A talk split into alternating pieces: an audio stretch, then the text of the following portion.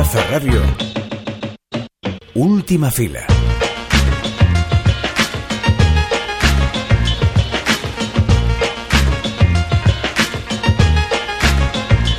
¿Qué significaría un cine trans, un cine de los otros?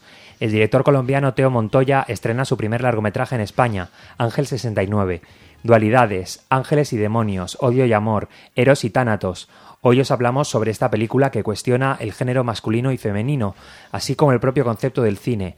De fondo, una Medellín enterrada en el no futuro por las guerrillas, los gobiernos conservadores y sí, el ciseteropatriarcado del que solo se puede huir desde la radicalidad, Luego os contaremos por qué nos ha entusiasmado por todo esto realmente y además hay fantasmas. También, inaugurando la época de películas estivales, llega Matar Cangrejos, que lejos de hablar sobre relajantes paseos en bicicleta, retrata Tenerife de los años 90 con la excusa de la visita de Michael Jackson. Os contamos más sobre ella y sobre su director, Omar A. Razak. Y de postre, un documental de Humani Corporis Fábrica, no apto para aprensivos. Lucien Castain Taylor y Verena Parabel del Laboratorio de Etnografía Sensorial de la Universidad de Harvard se meten literalmente en el cuerpo humano con la cámara en diferentes operaciones médicas. Esto es Última Fila, el programa de cine de Cultura Plaza y la 99 Plaza Radio. Aquí estamos Álvaro de Viz, Clara Gorría y tú que nos estás escuchando. Acomódate que empezamos.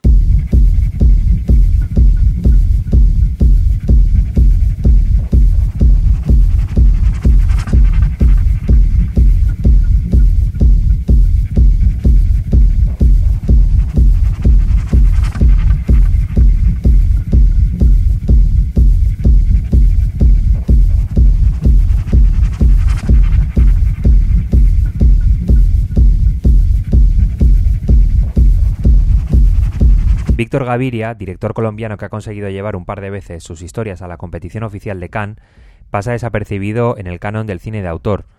Pero Teo Montoya lo pone de chofer de un coche fúnebre, donde el cadáver es él, pululando por las calles de Medellín.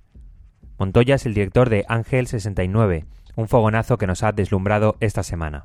Realidad y ficción se mezclan en este film que no es que se ubique en un espacio liminar, sino que está en constante tránsito, como el coche fúnebre.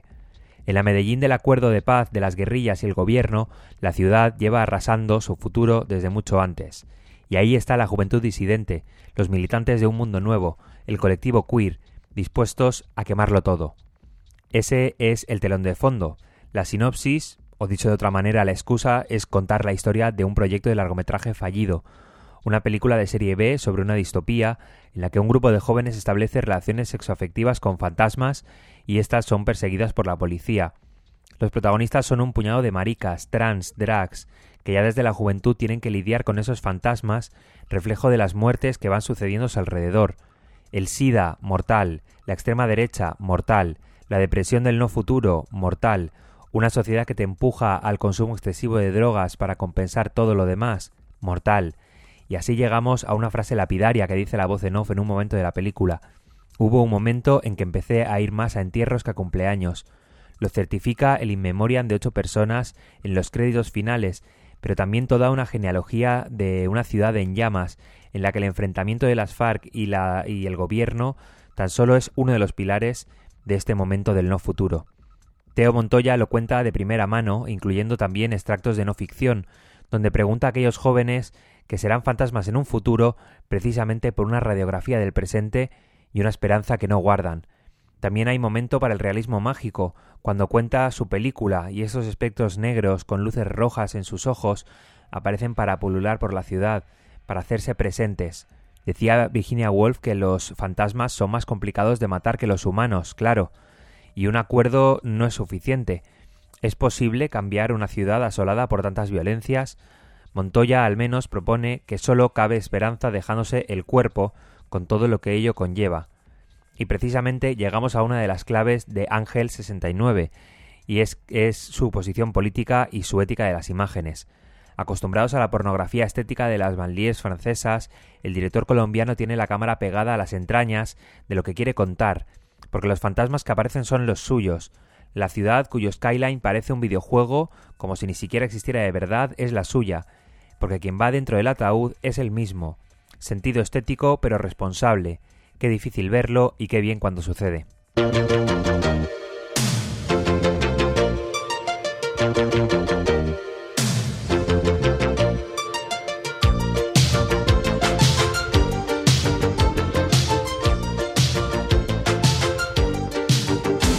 Sin amor, qué aburrido es un sábado.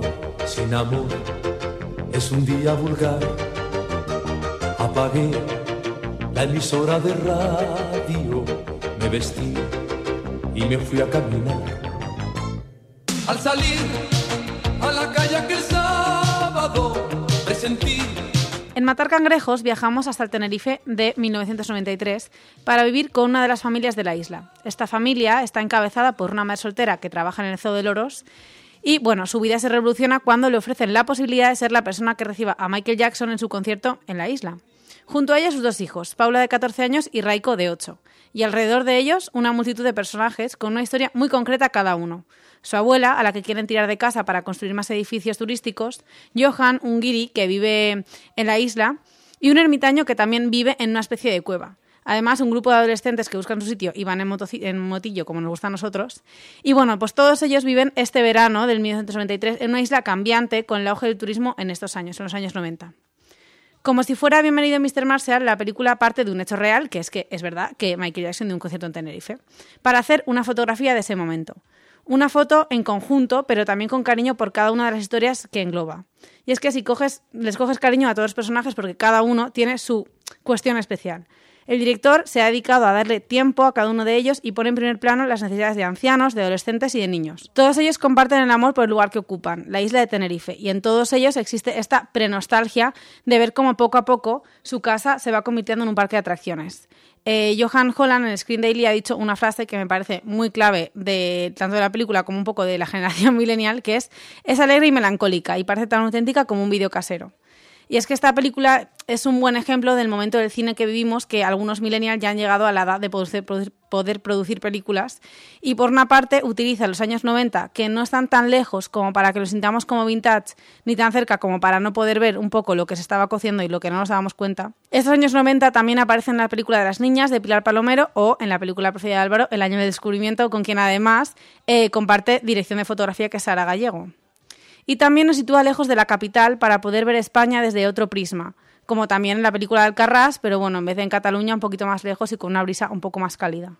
Con esto no quiero decir que sea una moda, que ya estamos viendo en Twitter, como hay algunos detractores de ese tipo de películas que a veces ponen a los adolescentes en el foco o se alejan de la capitalidad o se van a lo rural, eh, no es como algo malo es, pues bueno, como un momento para observar eh, qué historias se quieren contar y tomar pulso sobre los realizadores y realizadoras españolas que están contando en este momento.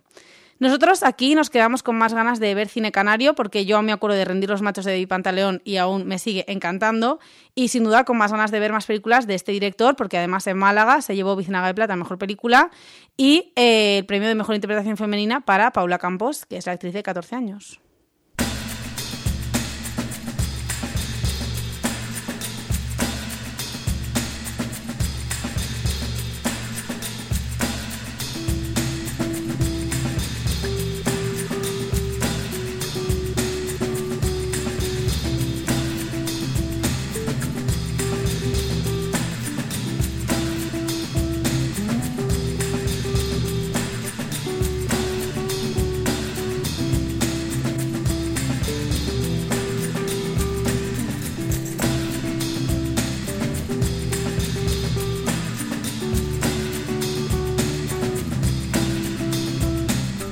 El Sensory Ethnography Lab de la Universidad de Harvard es un laboratorio experimental fundado en 2006 que ha promovido diferentes proyectos que combinan la innovación estética con la etnografía.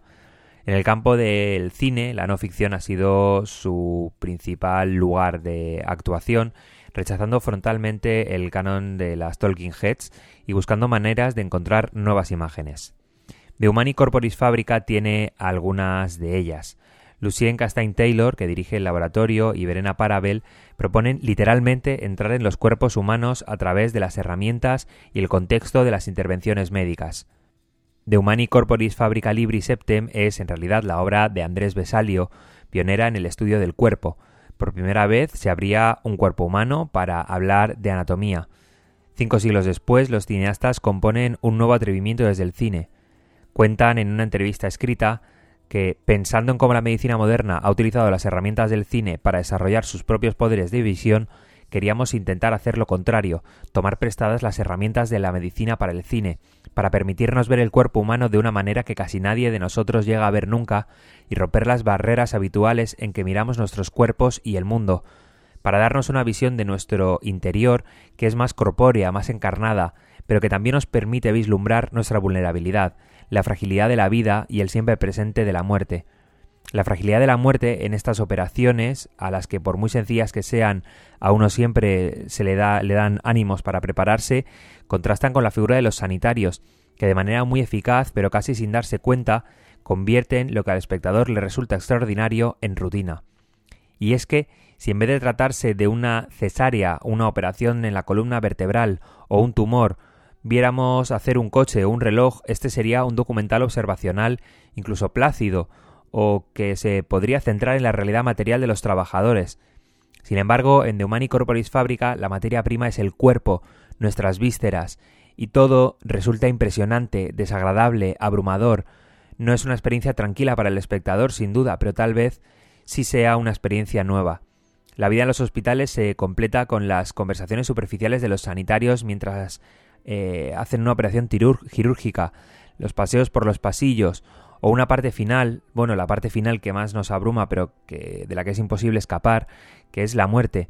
Un pequeño viaje a la morgue en los minutos finales de metraje, donde suena la radiofórmula mientras visten tranquilamente un cadáver. Un reflejo también del documental valenciano Cadáver es, de Ángel García del Val. La sal envolvía mi cuerpo.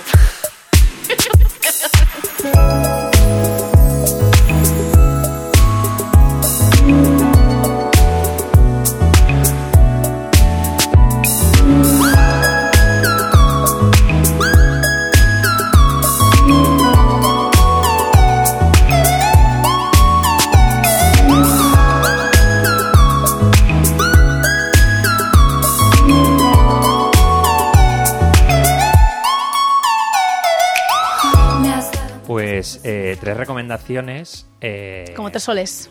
Como tres soles, exacto. Y sin necesidad de can, no, no necesitamos can. No, este año no. El año que viene, si nos llaman, no vamos a decir que no, pero por ahora estamos bien sin can. Thierry Fremont, ya, a ver qué nos ofrece. Exacto. Mucho nos tendría que convencer, la verdad. Exactamente. Cuando te llama de repente un número y pone Francia. eh, eh, una cosa que, que hay mucho en, en Cannes es cine francés.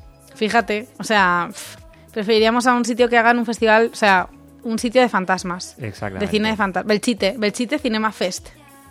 Cuidado, ¿eh? Aquí eh, estamos diciendo, eh, estamos dando ideas gratis Ya, que no tenemos registradas, así que Me voy a ir antes- callando. Antes de seguir eh, contando nuestras mejores ideas, os despedimos Vámonos, vámonos. hasta la semana que viene. Un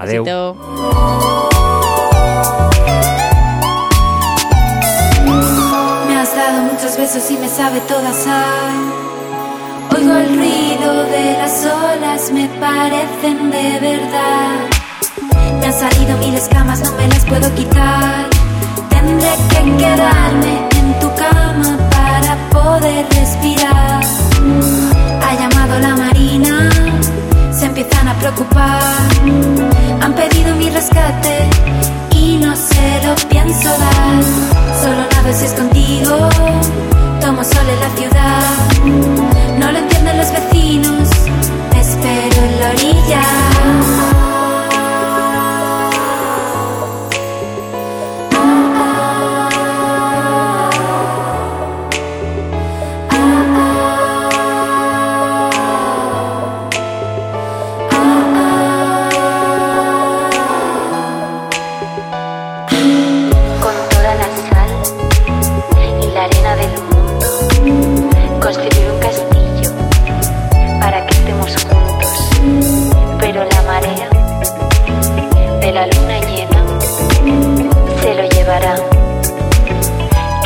de pena.